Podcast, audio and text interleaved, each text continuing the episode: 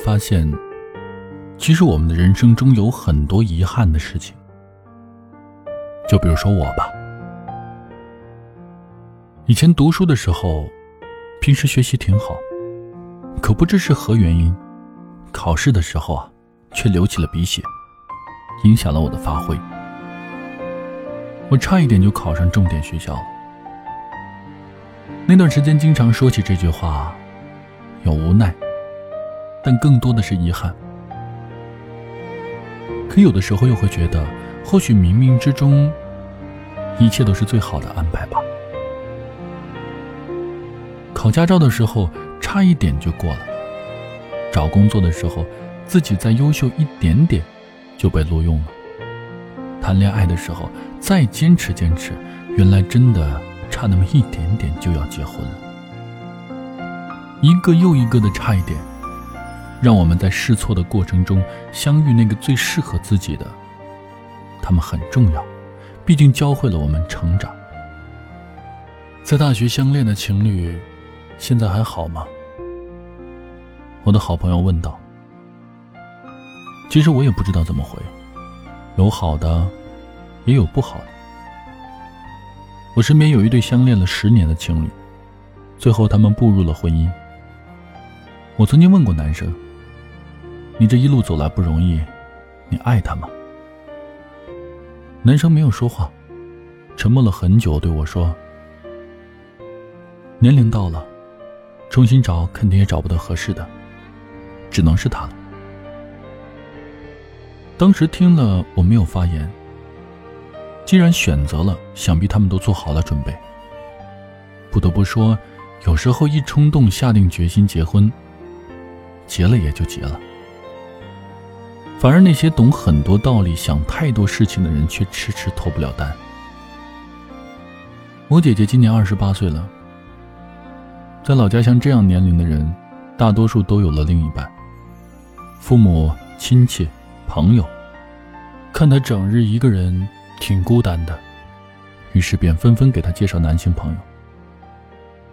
姐姐很倔强，一个也不见，说现在的生活蛮好的，眼里除了自己以外，放不下第二个人了。我听姨妈说，姐姐在两年前有一个合适的人，两个人的关系很好，但就是因为异地、彩礼等等这些现实的问题没有谈拢。就此便断了联系。到现在，姨妈都觉得很对不起他。如果当时他稍微放宽点姐姐早就有了归宿，说不定现在孩子都有了。姐姐说：“我以为这辈子就是他了，可遗憾的是，我错过了。我错过了那个很喜欢我的人。是啊，他差一点就结婚了。”只不过这一点儿，差的是整个人生。谈恋爱简单，做结婚这个决定很难。我大学的时候最要好的朋友杨子，两个人是在某一个社交软件上认识的，三观相合，志同道合，经常去找对方聊天，不到一个月就聊出了感情。熟悉了之后，两个人成为了朋友，再然后。又从朋友发展成了恋人。他们两个不是一个学校的，但离得不远，走路也就十五分钟就能见到仰慕很久的他。杨子自从和他处了对象之后，就不经常联系我了，把大多数的时间都花在了对方的身上。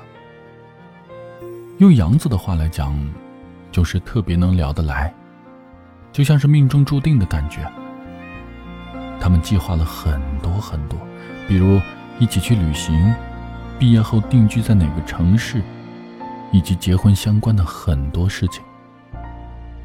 我当时以为他们是会走到最后的，可是走着走着，全变了。毕业之后，男生参加了工作，杨子跑去了国外留学。他们两个相爱吗？肯定爱，但比起对方，是会更爱自己多一些。杨子不想太早结婚，于是跟他商量，给彼此两年的时间。到年龄了，我们差不多就活成了自己。那个时候再选择步入婚姻，也不迟。听着好像没什么毛病。两年的时间不长，很快就会过去的。于是双方家庭都同意了这样的决定。可真正到那天的时候，有了合适的时间，可却再也没有那个合适的人了。两个人各自有了不同的经历和眼界。谈到结婚二字时，早已没了曾经的渴望和期待，反而多了些许的平淡和冷静。在一个慵懒的下午，两个人坐在咖啡店叙旧。你看着我，我看着你，却怎么也找不回当年那种冲动的感觉。杨子说：“如果我不去读书，或许当时真的就会嫁给你。可是现在，我们回不到从前了。”男生如今已婚，而杨子依旧单身。努力在外打拼事业，爱情有的时候就是这么滑稽。有的人在一起很多年却没能走到一起，而有的人仅仅只认识两个月，就能够地老天荒。我突然想起了一句台词，是这样写的：“爱情这东西，时间很关键，认识的太早或太晚，都不行。”很多东西其实都是命中注定的，感情也是。我们每一个人都有过美好的经历，因为爱，我们哭过，笑过，感动过，甚至也做过一些我们现在回想起来很幼稚的行为。这些阅历让我们在世俗中变得坚强，学会开始保护自己。在感情的面前，我们不再意气用事。长了不少心眼儿。虽然口中成天喊着爱情不靠谱之类的话，可心中却时刻在等待着一个合适的人。正是这样一个人，会让你不自觉的以各种形式去表达自己的爱意。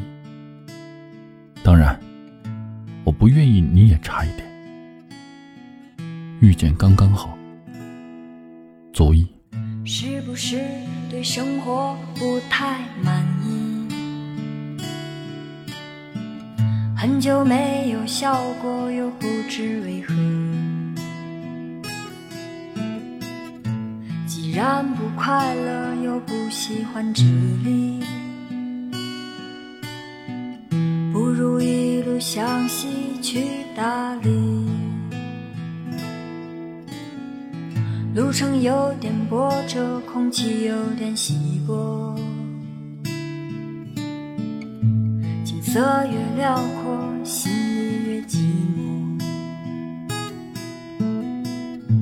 不知道谁在何处等待，不知道后来的后来，谁的头顶上没有灰尘，谁的肩上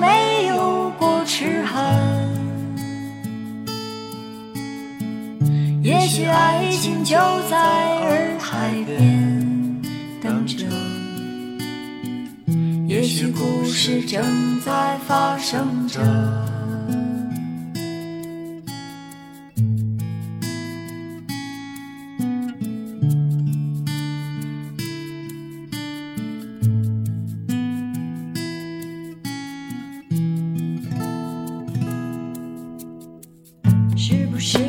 对生活不太满意，很久没有笑过，又不知为何。既然不快乐，又不喜欢这里，不如一路向西去大理。谁的头顶上？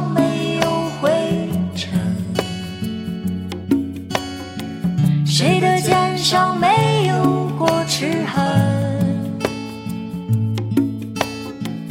也许爱情就在洱海边等着。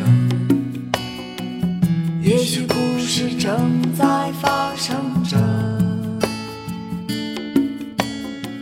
谁的头顶上没有灰尘？谁的肩上没